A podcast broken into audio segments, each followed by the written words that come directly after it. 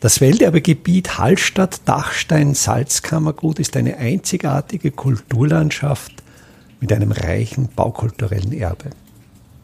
Mein Name ist Friedrich Idam und ich stelle Ihnen in jeder Episode einen neuen Aspekt unseres Welterbes vor. Das 16. Jahrhundert war der Zeitraum, in dem im Hallstatt die intensivste protoindustrielle Salzproduktion stattfand. Mit dem Salz konnte, wie ich ja in der letzten Episode erzählt habe, sehr viel Geld verdient werden und so eine Situation führt natürlich dann dazu, dass man an den Ressourcen Raubbau betreibt.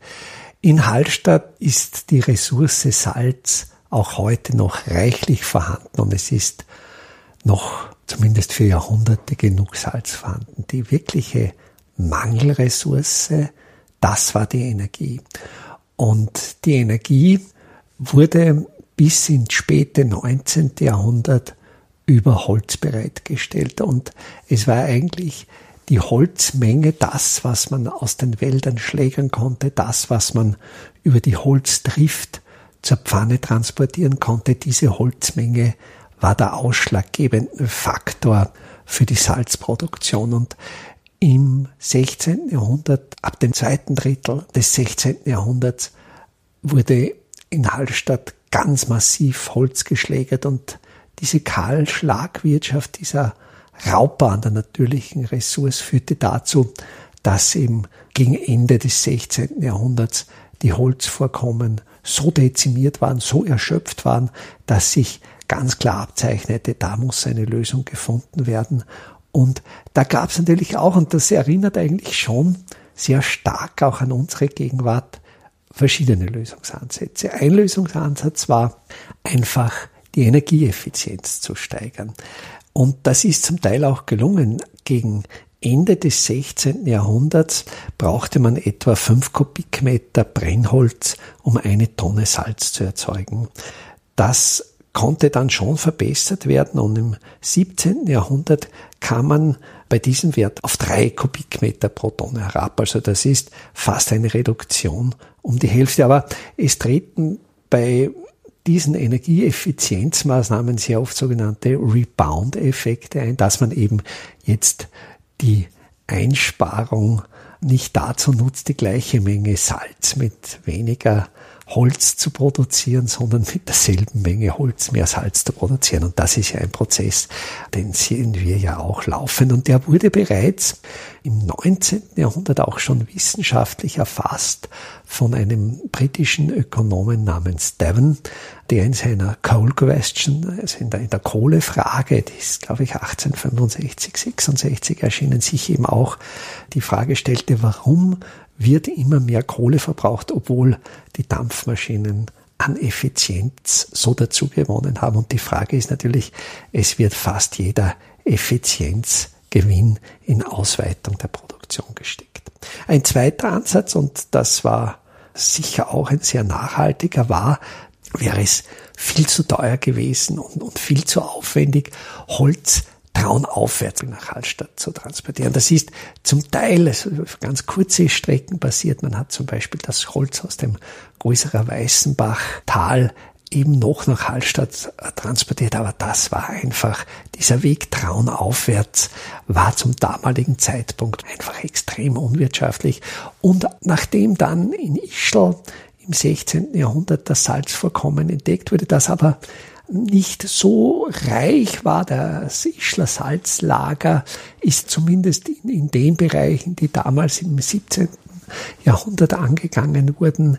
In Berneck ist ein relativ kleines Salzlager. Das Ischler Salzlager ist eher in der Tiefe, wird heute durch Bohrlochsonden bei den Sulzbachfeldern ausgesohlt. Das heißt, in Ischl war das Problem zwar genug Holz, dass man aber nicht traunaufwärts Richtung Hallstatt transportieren wollte, zu wenig Salz. Und dann entstand eben diese Idee, die wurde dann auch 1596 angegangen. Die Entscheidung fiel in Prag. Es liegt im Wiener Hofkammerarchiv noch die Urkunde, wo Rudolf II. im Ratschen zu Prag den Bau der Soleleitung befahl. Eben eine Rohrleitung.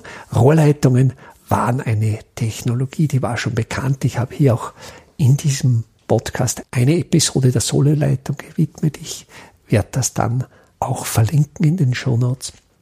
Die Technologie stand zur Verfügung, aber noch nicht für so große Strecken. Und da hat man dann den Versuch gewagt, von Hallstatt die überschüssige Sohle Richtung Ischl zu leiten. Dann konnte man natürlich das Brennholz, das in Goisrer Weißenbach gewonnen wurde, traunabwärts driften. Zu dieser Traundrift wurde auch die Seeklause eingesetzt. Auch über die Seeklause gibt es eine eigene Episode dieses Podcasts.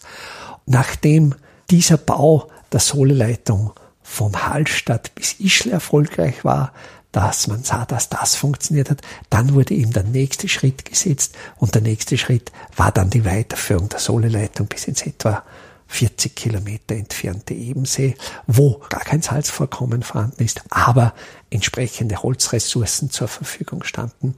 In Hallstatt wurde, nachdem 1607 der Sudbetrieb in Ebensee aufgenommen wurde, die Pfanne entsprechend reduziert, also die kleine Pfanne, die zweite Pfanne wurde sowieso abgebaut und die Produktion sank dramatisch, wenn am Höhepunkt der Produktion, so in der Mitte bis Ende des 16. Jahrhunderts in Hallstatt, manchmal bis zu 13.000 Tonnen pro Jahr produziert wurden, so sank dieser Wert im 17. Jahrhundert, Mitte 17. Jahrhundert, in den 1560er Jahren, wurden dann nur mehr 5500 Tonnen pro, pro Jahr produziert. Also da sank die Produktion in Hallstatt fast auf ein Drittel ab.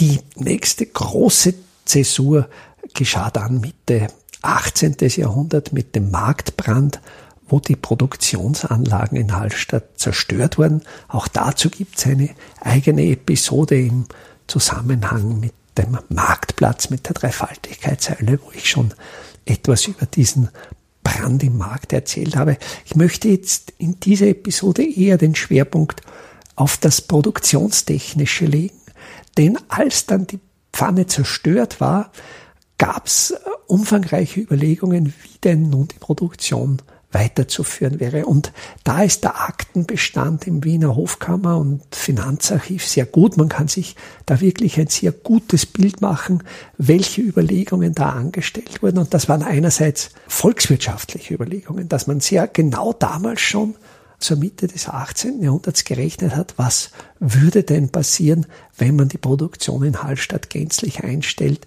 welche volkswirtschaftlichen Auswirkungen hätte das, also bis hin die Bauern trauen abwärts, ob die noch Beschäftigung im Gegenzug bei der Traun hätten, die arbeitslosen Menschen, die in Hallstatt hätten versorgt werden müssen, die Alten, die Jungen wurden ja nach Ebensee expediert. Also das heißt, als die neue Pfanne in Ebensee errichtet wurde, wurden auch junge, tüchtige, geschickte Arbeiter ebenfalls von Hallstatt nach Ebensee abgesiedelt, dass sie ja auch ihr Fachwissen mitnahmen, um dort die neue Salzproduktion aufzurichten. Es waren einerseits diese volkswirtschaftlichen Überlegungen, welche Auswirkungen ein gänzliches Einstellen des Dienstes zu Hallstatt hatte, aber auch technische, weil man schon die Erfahrung gehabt hat, wenn man jetzt Holz von Hallstatt Traun abwärts driftet, vor allen Dingen der Transport über den See, da gab es entsprechend große Sinkverluste. Wenn man jetzt die Drift weiterführte, weiter, also wenn man das gesamte Holz, das ja dann in Hallstatt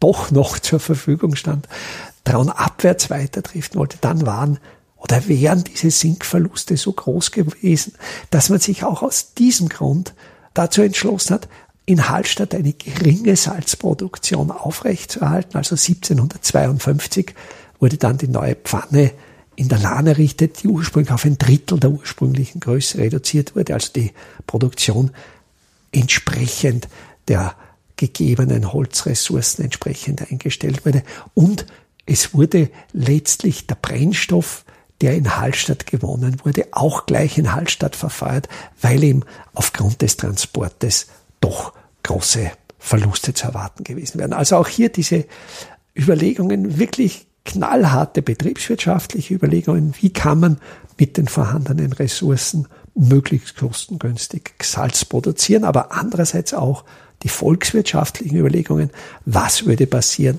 wenn man die Produktion gänzlich eingestellt hätte. Gänzlich eingestellt, und das ist jetzt so ein sehr weiter Blick ins 20. Jahrhundert, wurde die Produktion 1965, da wurde überhaupt die Produktion der österreichischen Salinen in Ebensee konzentriert. Es gab dann noch eine Zeit lang das Sudhaus in Aussee, aber auch das wurde in den 1980er Jahren eingestellt. Das heißt, jetzt gibt es in Österreich nur noch Salzproduktion in Ebensee.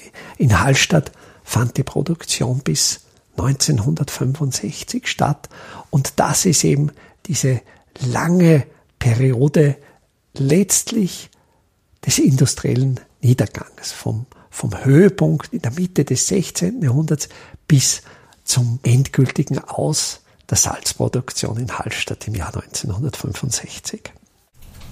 Welterbe Hallstatt erscheint alle 14 Tage neu.